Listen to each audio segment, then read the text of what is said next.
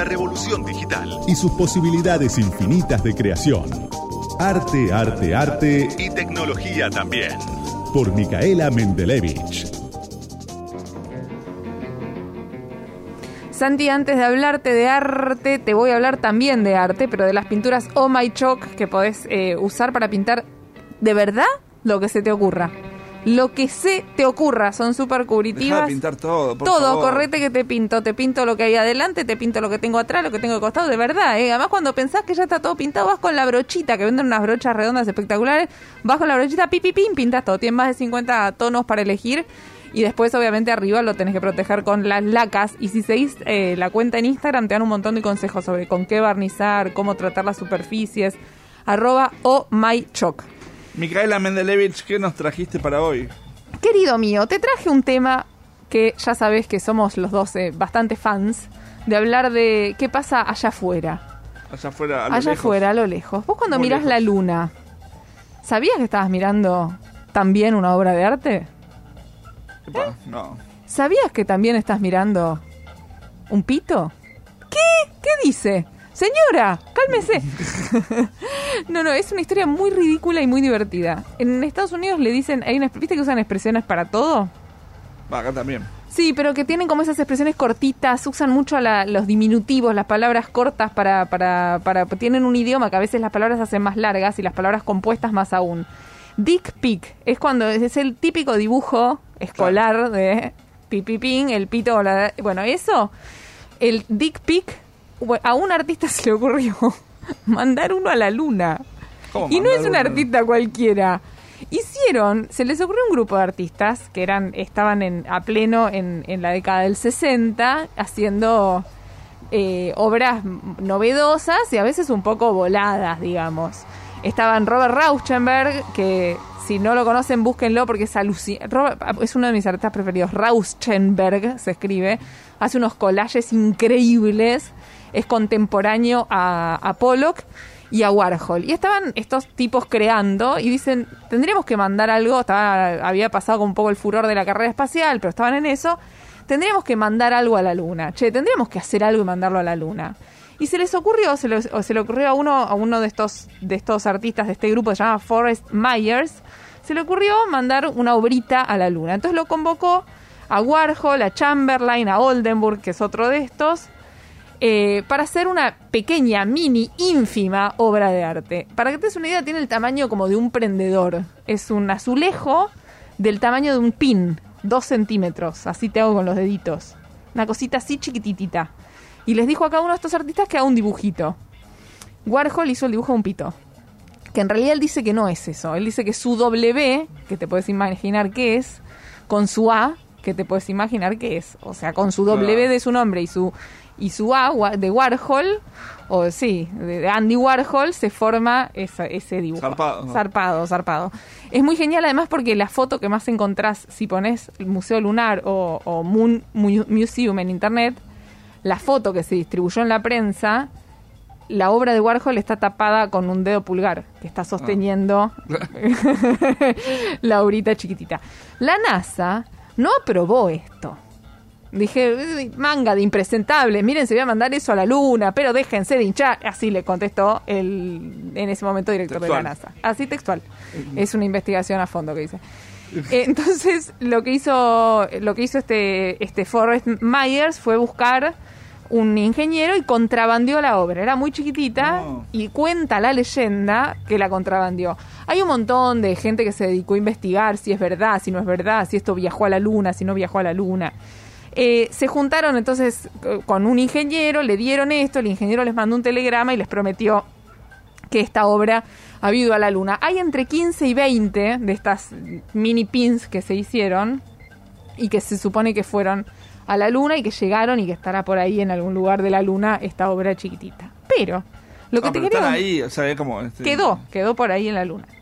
Es una esta No la ve nadie, no la y, ve. y ¿qué- quién quiere que la vea un extraterrestre ahí caminando por la luna. Pero lo que te quería contar Lunático. un lunático. Un lunático. Claro, un lunático. Cuando estaba buscando esto del Museo Lunar, que, que viajó con el con la Apolo 12 en 1969, este, esta mini piecita, el 19 de noviembre, después de estar cinco días yendo, en un momento llegó a la Luna y ahí quedó, se supone.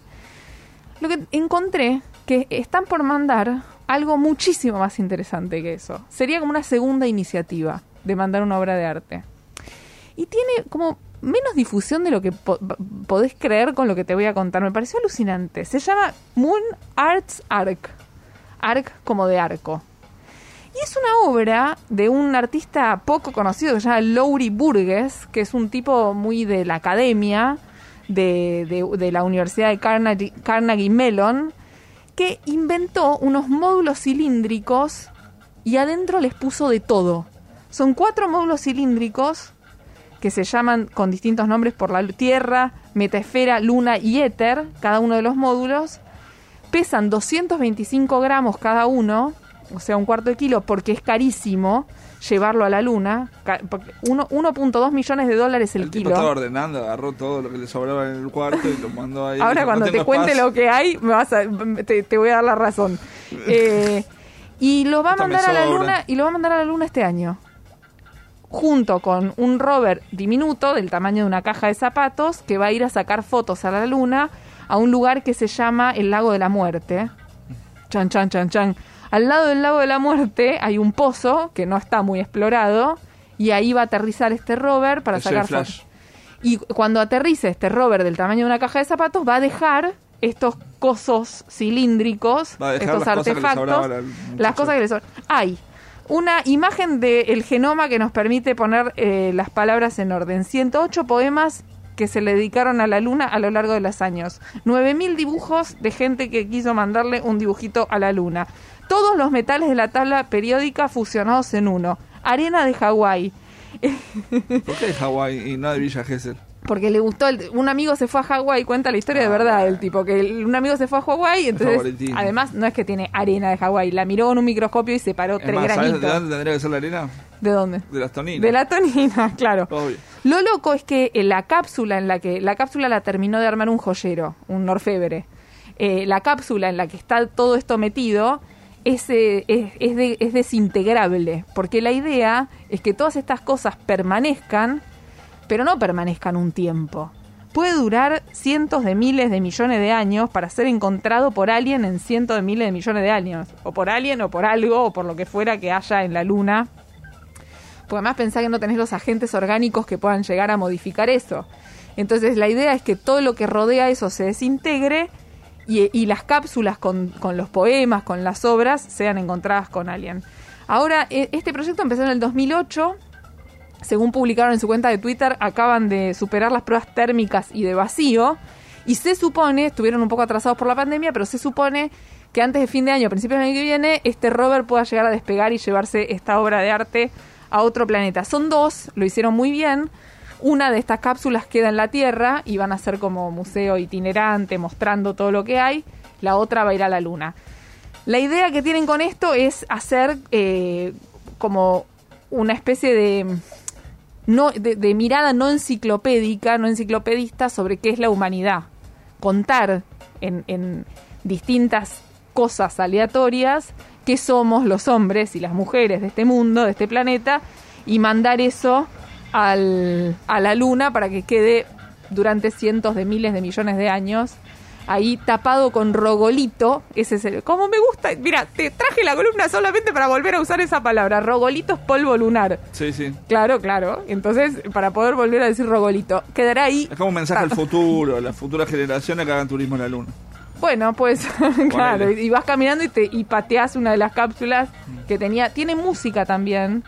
eh, y, están y también están tratando de mandar olores. Bueno, no es, no es la primera que hicieron así. Un- uno uno de, de, de esas, no sé si el Viking o alguno otro, otros que mandaron por el espacio también, llevaba un montón de música, música de los Beatles. Llevaba un mensaje para los extraterrestres, se Sí, supone, claro. y qué sé yo. Pero Este para la luna, más. Este para la luna, este queda en la luna. El que vos de decís. Sí, el que vos decís es uno que quedó dando vueltas. Sí.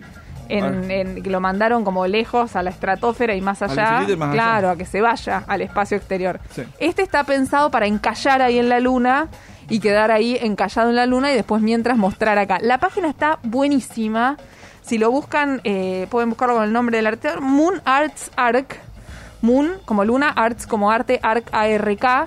Eh, y eh, con- en la página podés como ir sacándole las cosas de adentro a cada una de las cápsulas y viendo ítem por ítem qué es lo que mandarían eh, a la luna y qué iría a la luna.